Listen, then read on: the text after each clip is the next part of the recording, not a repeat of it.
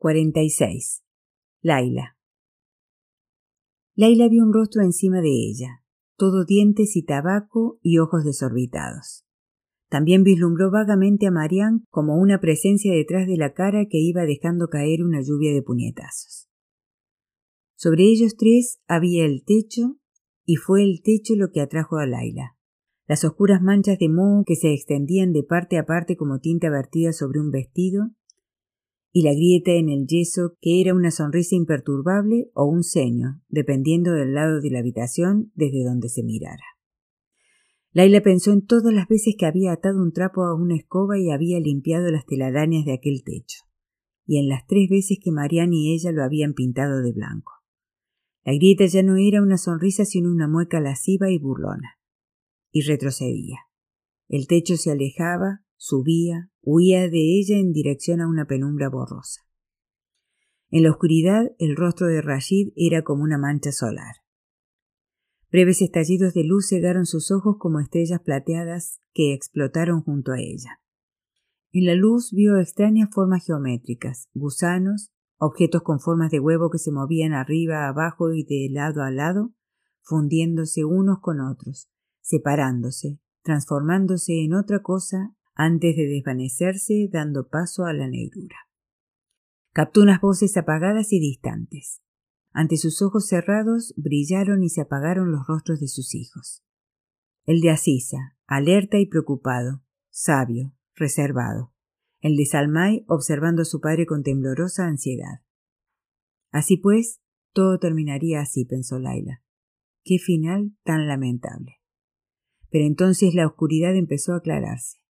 Tuvo la sensación de que subía, de que la levantaban del suelo.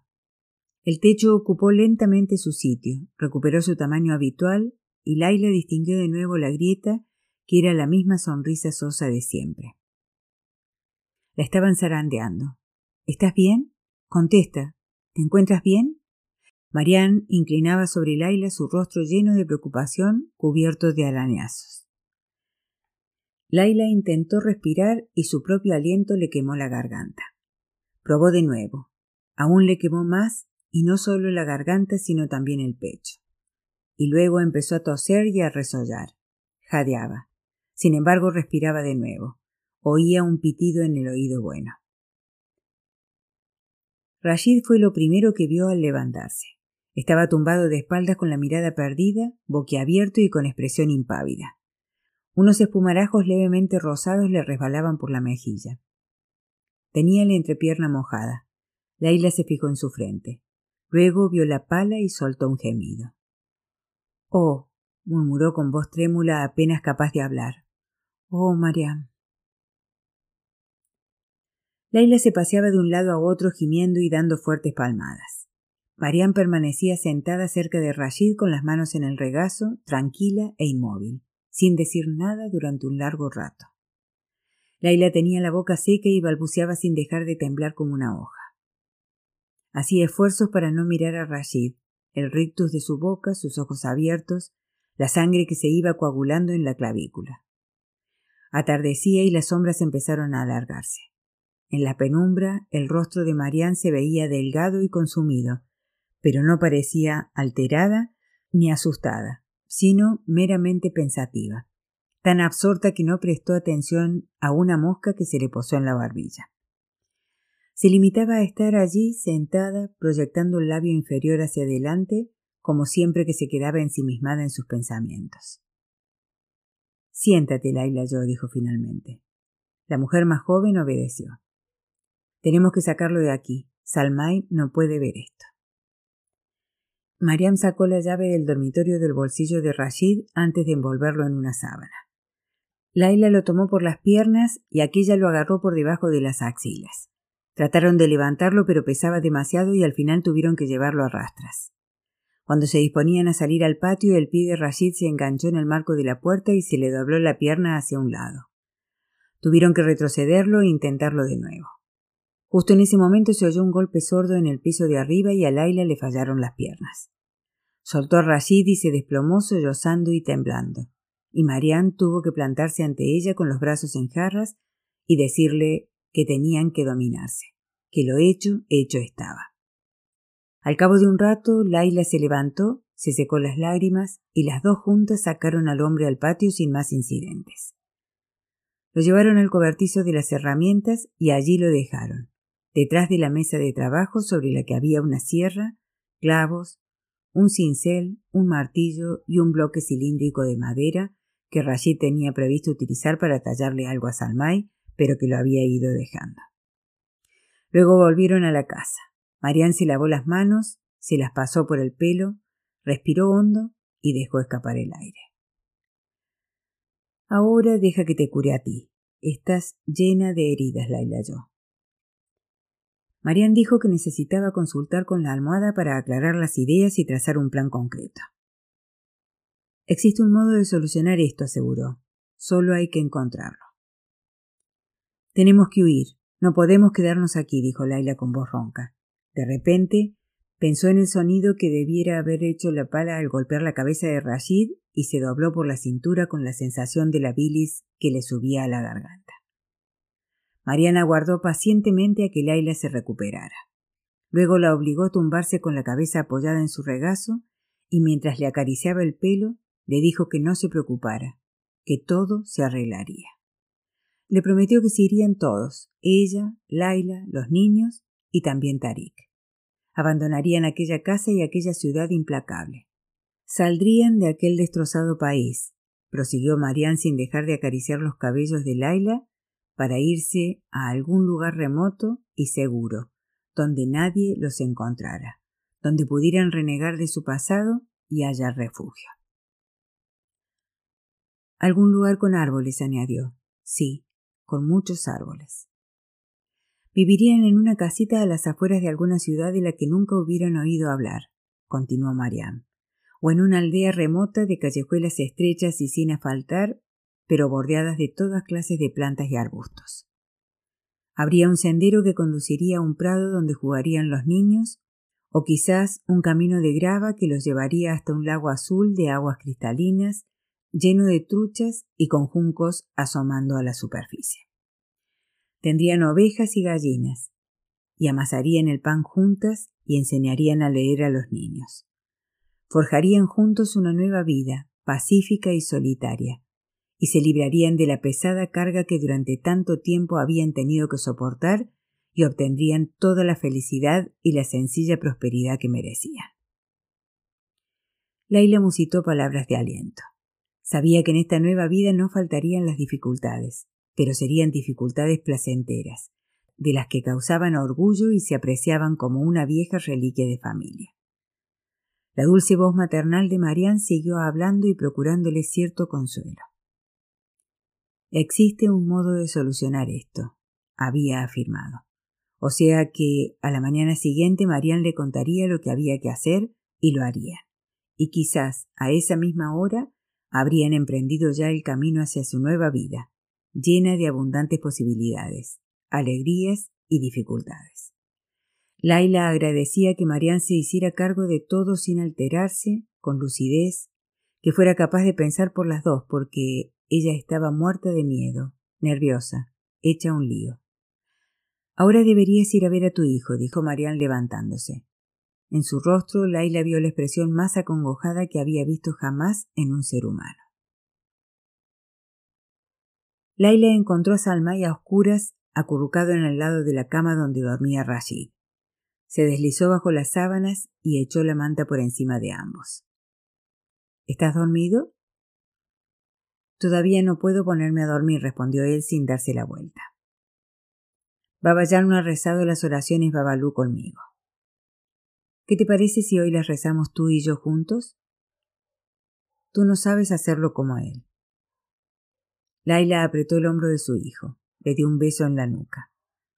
Puedo intentarlo. ¿Dónde está Babayán? Babayán se ha ido, contestó Laila, notando de nuevo un nudo en la garganta. Ahí estaba. Había pronunciado por primera vez la gran mentira condenatoria. ¿Cuántas veces más tendría que soltar esa misma falsedad? se preguntó Laila con abatimiento. ¿Cuántas veces más tendría que engañar a su hijo? Recordó el júbilo con que Salmay acudía corriendo cuando Rashid regresaba a casa, y a éste levantándolo por los codos para girar con él una y otra vez hasta que las piernas del niño se levantaban en el aire y luego los dos se echaban a reír cuando Salmay caminaba tambaleándose, mareado como un borracho. Recordó sus ruidosos juegos, sus risas bungalleras, sus miradas de complicidad. La vergüenza y el dolor por su hijo se abatieron sobre Laila como una mortaja. ¿A dónde ha ido? No lo sé, mi amor. ¿Cuándo volvería? ¿Le traería un regalo Babayán cuando regresara? Finalmente rezaron juntos. 21 Bislamá Errahman Errahims, uno por cada articulación de siete dedos. Laila vio a su hijo juntar las manos frente a la cara y soplar sobre ellas y colocárselas luego con el dorso sobre la frente y hacer un movimiento de rechazo al tiempo que susurraba. Babalú, vete. No vengas a Salmay. No quiero saber nada de ti. Babalú, vete. Para terminar, dijeron tres veces Alá u Akbar. Más tarde, en medio de la noche, a Laila le sobresaltó una voz apagada. ¿Se ha ido Babayán por mi culpa? ¿Por lo que he dicho del hombre que estaba abajo contigo? Laila se inclinó sobre él con intención de tranquilizarlo, de asegurarle que él no había hecho nada malo, que no tenía nada que ver con él pero Salmay ya se había quedado dormido y su pecho bajaba y subía al ritmo de la respiración. Cuando Laila se acostó, estaba aturdida, ofuscada. Era incapaz de razonar. Sin embargo, al despertarse con la llamada del muecín a la oración de la mañana, había recobrado la lucidez. Se sentó en la cama y estuvo un rato contemplando a Salmay que dormía con la barbilla apoyada en un puño. Laila imaginó a Mariana entrando en la habitación a hurtadillas durante la noche, mientras el pequeño y ella dormían, para observarlos mientras consideraba posibles planes. Laila se levantó. Le costó un gran esfuerzo ponerse de pie. Le dolía todo el cuerpo. En el cuello, los hombros, la espalda, los brazos y los muslos tenía las heridas causadas por las hebillas del cinturón de Rashid. Salió de la habitación silenciosamente, haciendo muecas de dolor. La habitación de Mariana estaba sumida en una penumbra un poco más que gris, del tipo que Laila siempre había asociado con gallos cacareando y gotas de rocío en la hierba. La mujer estaba sentada en un rincón sobre una estera de rezo de cara a la ventana. Laila se agachó despacio para sentarse detrás de ella. Deberías ir a ver a Asisa esta mañana, observó Mariam. Sé lo que piensas hacer. No vayas a pie. Toma el autobús, así pasarás desapercibida. Los taxis son demasiado llamativos. Si tomas uno tú sola, seguro que te detienen. Anoche me prometiste que. Laila no pudo terminar la frase. Los árboles, el lago, la aldea sin nombre. Comprendió que todo era una ilusión vana, una bonita mentira para apaciguarla, el consuelo que se arrulla a un niño afligido. Lo decía en serio, le interrumpió Marian. Lo decía en serio para ti, Laila yo. No quiero nada si no es contigo, gimió ella. La mujer mayor esbozó una sonrisa lánguida. Quiero que sea tal como dijiste para todos, Mariam, replicó la joven. Para mí, para ti y los niños.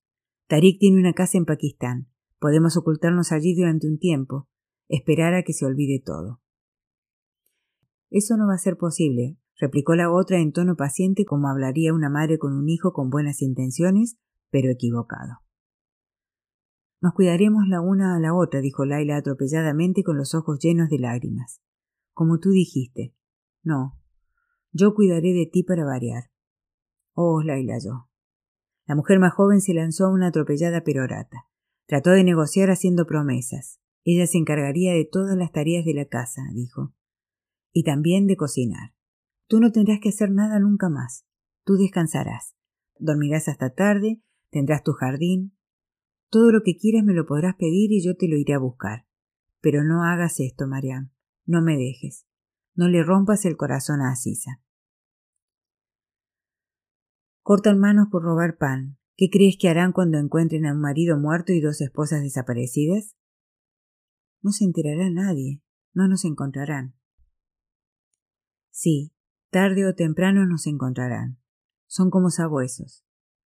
Mariana hablaba en voz baja, en tono admonitorio, haciendo que las promesas de Laila parecieran fantásticas, falsas, insensatas. Mariam, por favor. Y cuando nos encontraran, te considerarían tan culpable como a mí, y a Tarik también. No permitiré que vivan los dos huyendo siempre como fugitivos. ¿Qué les ocurriría a tus hijos si los capturan? A Laila le escocían los ojos rebosantes de lágrimas. ¿Quién se ocuparía de ellos entonces? ¿Los talibanes? Piensa como una madre, Laila yo. Piensa como una madre. Es lo que yo hago. No puedo, pues no te queda más remedio. No es justo, gimió Laila. Sí lo es. Ven aquí, ven a tumbarte aquí. Laila gateó hasta ella y apoyó la cabeza sobre su regazo. Recordó todas las tardes que habían pasado juntas, trenzándose los cabellos la una a la otra, y a Marianne escuchando pacientemente sus pensamientos al azar y sus historias corrientes con aire agradecido, con la expresión de una persona a la que se ha concedido un privilegio único y codiciado. Es justo, afirmó Mariam. He matado a nuestro marido. He privado de su padre a tu hijo. No es correcto que huya. No puedo. Aunque no nos encontraran nunca, yo no podría. Le temblaron los labios. Jamás escaparía del dolor de tu hijo. ¿Cómo iba a mirarlo a la cara? ¿Cómo iba a atreverme a mirarlo a la cara, Laila yo? Marian jugueteó con un mechón de pelo de su compañera. Le desenredó un terco rizo. Para mí todo acaba aquí. No anhelo nada más. Todo lo que deseaba de niña, tú me lo has dado ya. Tú y tus hijos. Tú y tus hijos me han hecho muy feliz. Todo está bien, Laila yo. No te preocupes ni te entristezcas. La joven no halló ninguna réplica razonable a las palabras de María. Aún así, continuó divagando de forma tan incoherente como infantil sobre los árboles frutales que plantarían y las gallinas que tendrían. Siguió hablando de casitas en lugares sin nombre y de paseos a lagos rebosantes de truchas. Y al final, cuando se quedó sin palabras, descubrió que en cambio seguía teniendo lágrimas, y no le quedó más remedio que rendirse y llorar como una niña abrumada por la lógica aplastante de un adulto. Se encogió y enterró la cara una última vez en el agradable y cálido regazo de María. A media mañana la mujer mayor metió pan e higos secos para la comida de Salmay y también unos cuantos higos y galletas con forma de animales para Asisa. Luego le entregó la bolsa de Laila. Dale un beso a la niña de mi parte, pidió. Dile que es la Nur de mis ojos y la sultana de mi corazón. ¿Lo harás? Laila asintió con los labios apretados. Tome el autobús como te he dicho y no levantes la cabeza. ¿Cuándo volveré a verte, Mariam? Quiero verte antes de declarar. Yo les contaré cómo ha ocurrido todo. Les explicaré que no ha sido culpa tuya, que te viste obligada. Lo comprenderán, Mariam, ¿verdad? Lo comprenderán. Ella la miró con ternura.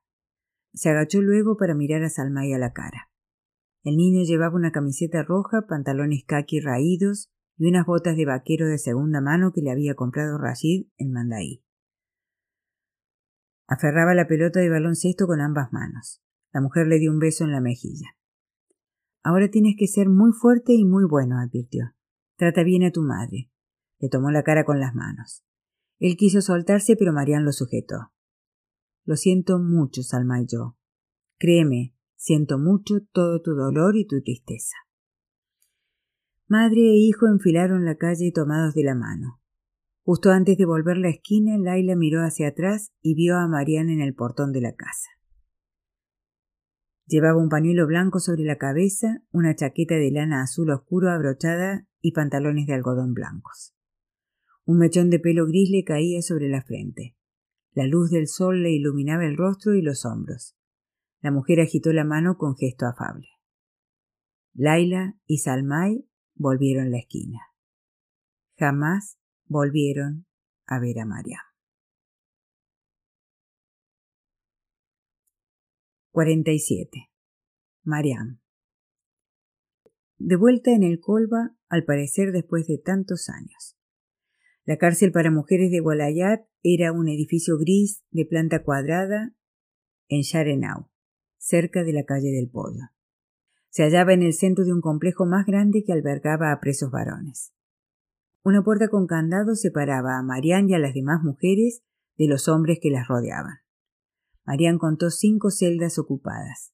Eran calabozos desnudos, de paredes sucias y desconchadas con ventanucos que daban a un patio. Las ventanas tenían barrotes, pero las puertas de las celdas no se cerraban con llave y las mujeres eran libres de salir del patio cuando quisieran. Tampoco tenían cristales ni cortinas, lo cual significaba que los talibanes que las custodiaban y vagaban por el patio podían ver el interior de las celdas sin problemas. Algunas de las mujeres se quejaban de que los guardias se paraban a fumar junto a las ventanas para lanzar miradas lascivas al interior, con ojos brillantes y sonrisas de lobo, y que se susurraban bromas indecentes unos a otros.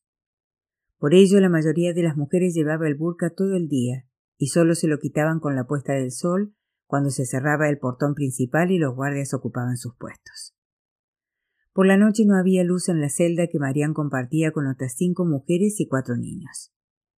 Las noches que había luz eléctricas, aupaban hasta el techo a Nagma, una joven menuda de pecho plano y negros rizos. En el techo había un cable pelado. Con las manos desnudas, Nagma enrollaba el cable en torno a la base de la bombilla para encenderla. Las letrinas eran del tamaño de un armario con el suelo de cemento agrietado. Había un pequeño agujero rectangular en el suelo, siempre lleno de moscas, en cuyo fondo se acumulaban las heces. En el centro de la cárcel había un patio rectangular a cielo abierto y en medio del patio un aljibe. Este carecía de desagüe, por lo que el lugar se convertía a menudo en un pantano y el agua se había podrido. Las cuerdas de ropa se cruzaban unas con otras, cargadas de calcetines y pañales lavados a mano. Allí recibían las presas a sus visitas. Allí hervían el arroz que les llevaban las familias, puesto que la cárcel no les proporcionaba comida. El patio era también el lugar de recreo de los más pequeños. Según habían contado a Mariam, muchos de los niños habían nacido en Gualayat y jamás habían visto el mundo que había extramuros. La mujer los observaba cuando correteaban persiguiéndose unos a otros, haciendo saltar el barro con sus pies descalzos.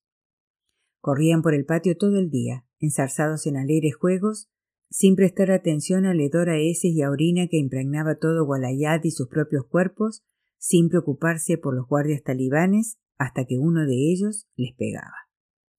Mariam no recibía visitas. Era lo primero y lo único que había preguntado a los funcionarios talibanes de la cárcel. Nada de visitas. Ninguna de las presas que compartían celda con Mariana habían sido condenadas por un delito de sangre.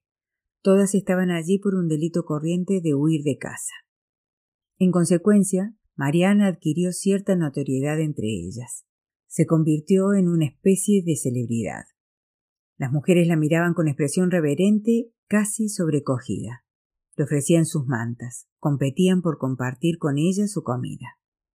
La más entusiasta era Nagma, que andaba siempre colgándose de su brazo y la seguía allá donde fuera. Era de esa clase de personas a las que se entretenía hablando de desgracias, fueran propias o ajenas. Contó a Marián que su padre la había prometido a un sastre treinta años mayor que ella. Huele a go y tiene menos dientes que dedos, afirmó Nagma del sastre. Nagma había intentado ir a Gardés con un joven del que se había enamorado, el hijo de un ulema.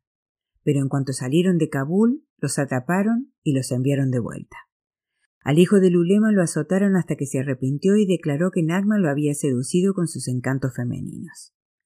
Dijo que ella le había lanzado un hechizo y prometió que a partir de entonces dedicaría su vida al estudio del Corán. Al hijo de Lulema lo soltaron. A Nagma la condenaron a cinco años de cárcel. Pero era mejor así, dijo ella, porque su padre había jurado que el día que la soltaran le rebanaría el cuello con un cuchillo. Escuchando a Nagma, Marian recordó el tenue brillo de las estrellas y los jirones de nubes rosadas sobre las cumbres del Safid Ko, aquellos montes lejanos en el tiempo en que Nana le había dicho Como la aguja de una brújula apunta siempre al norte, así el dedo acusador de un hombre encuentra siempre a una mujer. Siempre. Recuérdalo, Mariam. El juicio de Marian se había celebrado la semana anterior. No hubo abogados, ni audiencia pública, ni presentación o recusación de pruebas, ni apelaciones. La acusada renunció a su derecho de pedir testigos. El proceso entero no duró ni un cuarto de hora. El jurado lo presidía el juez que se sentaba en el centro, un talibán de aspecto frágil. Estaba muy demacrado y tenía la piel amarillenta y curtida, y llevaba una rizada barba rojiza. Sus gruesas gafas delataban lo amarillo que tenía el blanco de los ojos. El cuello parecía demasiado delgado para sostener el intrincado turbante que le envolvía la cabeza. ¿Confiesas haberlo hecho, Hamshira? preguntó de nuevo con voz cansada. Sí, respondió Mariam. El hombre asintió. O tal vez no. Era difícil decirlo porque le temblaban mucho las manos y la cabeza, y Marian evocó el temblor del ulema Faisulá. Para beber el té no tomaba él la taza. Hacía una seña al hombre de hombros fornidos que tenía a su izquierda, que respetuosamente se la acercaba a los labios. Después el talibán cerraba los ojos amablemente en un elegante y mudo gesto de gratitud. Marian se sentía desarmada ante él. Cuando hablaba lo hacía con un deje de astucia y ternura a la vez. Su sonrisa era paciente. No la miraba con desprecio. No se dirigía a ella en tono despectivo ni acusador, sino de disculpa. ¿Entiendes de verdad lo que dices? Preguntó el talibán de rostro huesudo que se sentaba a la derecha del juez. Era el más joven de los tres. Hablaba deprisa y con arrogante suficiencia. Le había irritado que Marian no supiera hablar pastón. A ella le dio la impresión de que era de esa clase de jóvenes pendencieros que disfrutaban mandando, que veían delitos por todas partes, como si tuviera el derecho inalienable de juzgarlo todo. Lo entiendo, asintió Marian. Lo dudo, dijo el joven talibán. Dios nos ha hecho distintos a los hombres y a las mujeres. Nuestros cerebros son distintos. Ustedes no son capaces de pensar igual que nosotros. Los médicos occidentales y su ciencia lo han demostrado. Por eso nos basta con el testimonio de un varón, pero en cambio exigimos el de dos mujeres. Admito que lo hice yo, hermano, declaró Mariam, pero si no, él la habría matado, la estaba estrangulando. Eso dices tú, pero las mujeres andan siempre jurando toda clase de cosas. Es la verdad. ¿Tienes testigo aparte de tu amba? No, respondió Mariam. Pues entonces el talibán levantó las manos y soltó una risita. Fue el talibán enfermo el que habló después. Mi médico vive en Peshawar, dijo. Es un agradable joven pakistaní. Fui a verlo hace un mes y también la semana pasada. Le dije Dime la verdad, amigo. Y él me contestó. Tres meses, Ulema Sahib. Seis meses como máximo. Está en manos de Alá, por supuesto. Dirigió una discreta señal al hombre fornido de su izquierda y tomó un sorbo de té cuando éste le acercó la taza a los labios. Luego se secó la boca con el dorso de su trémula mano. No me asusta dejar esta vida que mi único hijo abandonó hace cinco años esta vida que insiste en que suframos hasta el límite de nuestras fuerzas. No, creo que me despediré con alegría cuando llegue el momento. Lo único que temo, Hamshira, es el día en que Alá me llame a su presencia y me pregunte ¿Por qué no cumpliste con mis mandamientos, Ulema? ¿Por qué no obedeciste mis leyes? ¿Cómo voy a justificarme ante él, Hamshira? ¿Qué podría alegar en mi defensa por no haber puesto en práctica sus mandamientos? Lo único que puedo hacer, lo único que podemos hacer todos nosotros durante el tiempo que nos es concedido vivir, es obedecer las leyes que Él nos ha dado.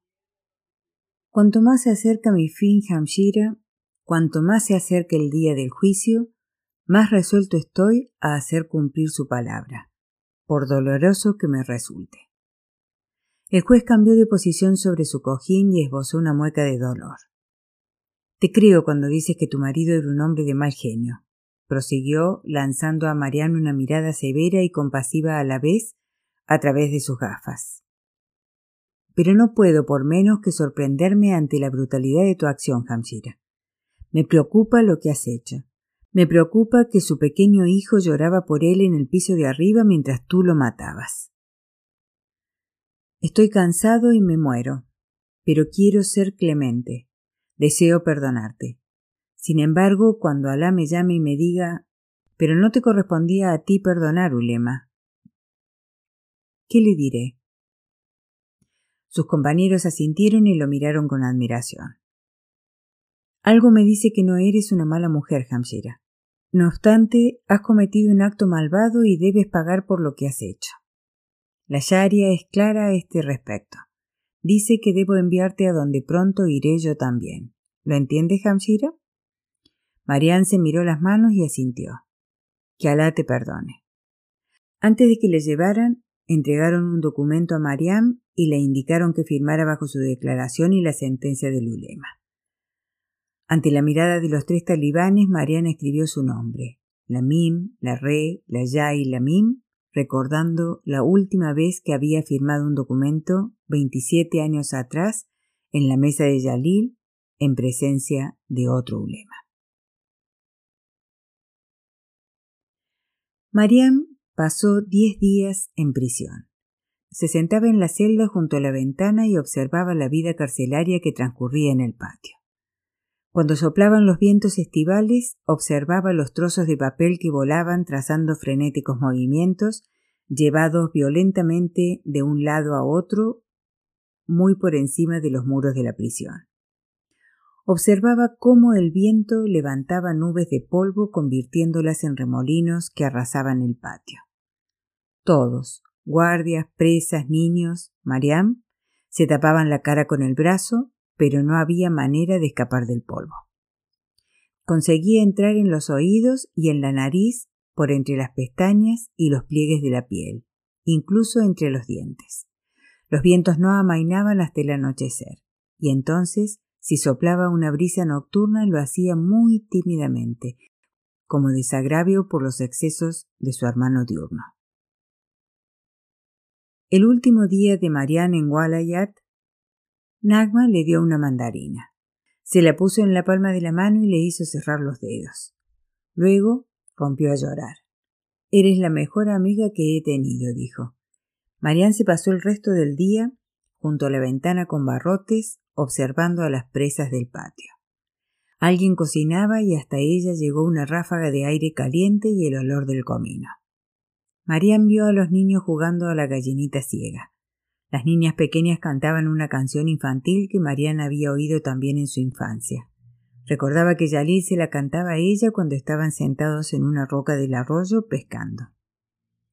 Lili, Lili para pájaros la pila, en un sendero de la villa. Minov se posó en el borde y bebió, resbaló y en el agua se hundió. Marian tuvo sueños inconexos esa última noche. Soñó con guijarros, once en total, bien amontonados. Soñó con Yalil, joven otra vez, con su encantadora sonrisa, su hoyuelo en la barbilla, las manchas de sudor y la chaqueta echada sobre el hombro, que llegaba por fin para llevarse a su hija a dar una vuelta en su reluciente Buick Roadmaster negro. Soñó con el ulema Faisulá que pasaba las cuentas de su rosario mientras paseaba con ella a orillas del arroyo y sus sombras gemelas se deslizaban sobre el agua y sobre las orillas cubiertas de hierbas y salpicadas de lirios silvestres de color azul lavanda que en su sueño olían a clavo. Soñó con Nana, que estaba en la puerta del colba llamándola para cenar con voz amortiguada por la distancia mientras Marian jugaba en la fresca hierba de todas las tonalidades de verde, donde pululaban las hormigas, correteaban los escarabajos y brincaban los saltamontes. Soñó con el chirrido de una carretilla que subía trabajosamente por el sendero polvoriento. Soñó con el sonido de cencerros y con ovejas balando en una colina. De camino al estadio Gassi, Marianne iba dando botes en la parte posterior del camión que esquivaba los baches mientras las ruedas lanzaban piedrecillas del pavimento. Con tanto salto le dolía la rabadilla. Un joven talibán armado viajaba sentado delante de ella mirándola. Marian se preguntó si ese joven de aspecto amigable, ojos brillantes y hundidos, y fracciones finas, que tamborileaban en el costado del camión con un sucio dedo índice, se ocuparía de hacerlo. ¿Tienes hambre, madre? preguntó el joven. Marian negó con la cabeza. Tengo un panecillo, está bueno.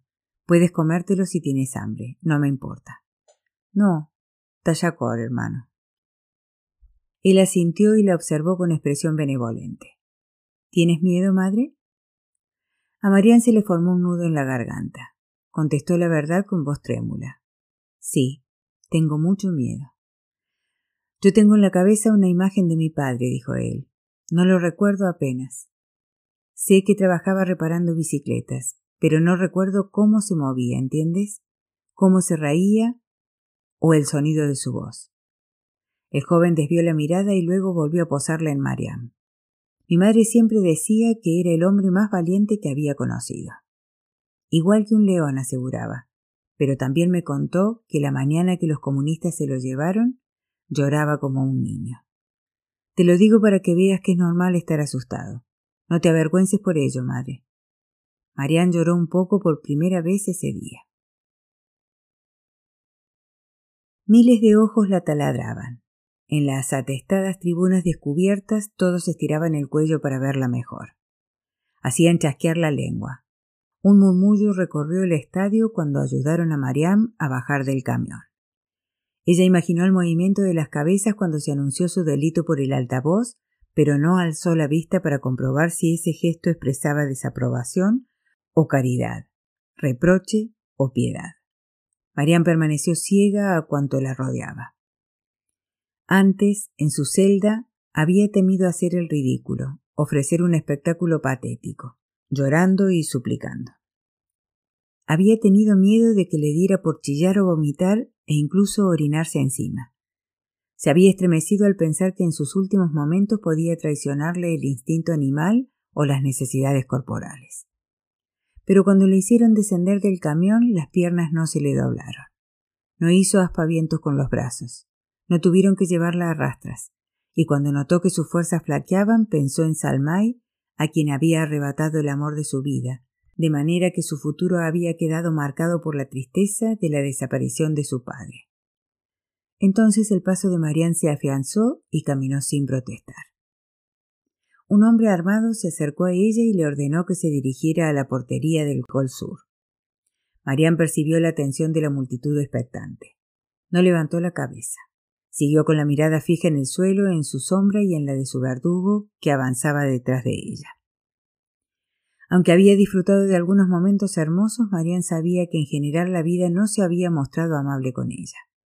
Pese a ello, mientras recorría los últimos veinte pasos, no pudo contener el anhelo de seguir viviendo. Deseó ver a Laila de nuevo, oír su sonrisa cantarina, sentarse con ella una vez más para tomar chai y comer jalwa bajo un cielo estrellado. La entristecía no ver crecer a Asisa, no poder admirar a la hermosa joven en la que se convertiría no poder pintarle las manos con aleña ni arrojar caramelos knuckle el día de su boda.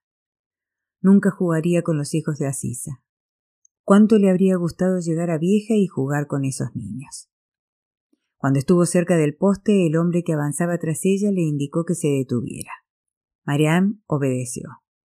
Por la rejilla del burka vio la sombra de sus brazos alzando la sombra de su Kalashnikov. Marian deseaba muchas cosas en aquellos momentos finales. Sin embargo, cuando cerró los ojos, ya no pensó en lamentarse, sino que se sintió invadida por una sensación de paz completa. Recordó la circunstancia de su nacimiento, como hija jarami de una vulgar aldeana, un ser no deseado, un lamentable y triste accidente, una mala hierba. Sin embargo, abandonaba este mundo como una mujer que había amado y había sido correspondida.